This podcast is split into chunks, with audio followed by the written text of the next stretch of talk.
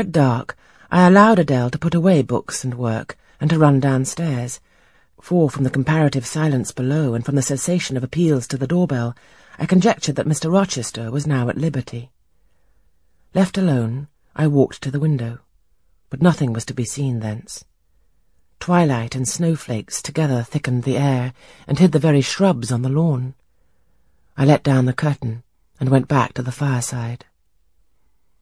In the clear embers, I was tracing a view not unlike a picture I remember to have seen of the castle of Heidelberg on the Rhine, when Mrs. Fairfax came in, breaking up by her entrance the fiery mosaic I had been piecing together, and scattering, too, some heavy, unwelcome thoughts that were beginning to throng on my solitude.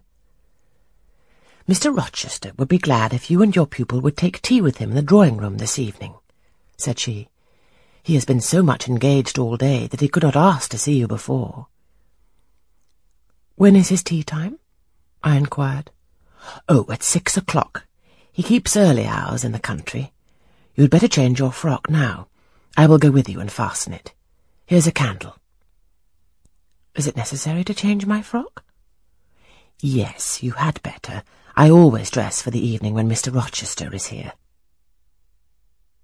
This additional ceremony seemed somewhat stately.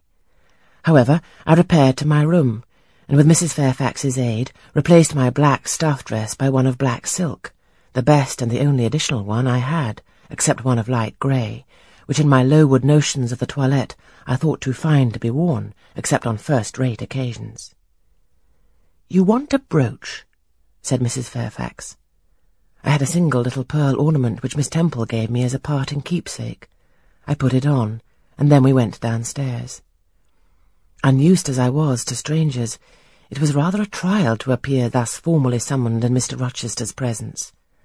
I let Mrs. Fairfax precede me into the dining-room, and kept in her shade as we crossed that apartment, and passing the arch, whose curtain was now dropped, entered the elegant recess beyond.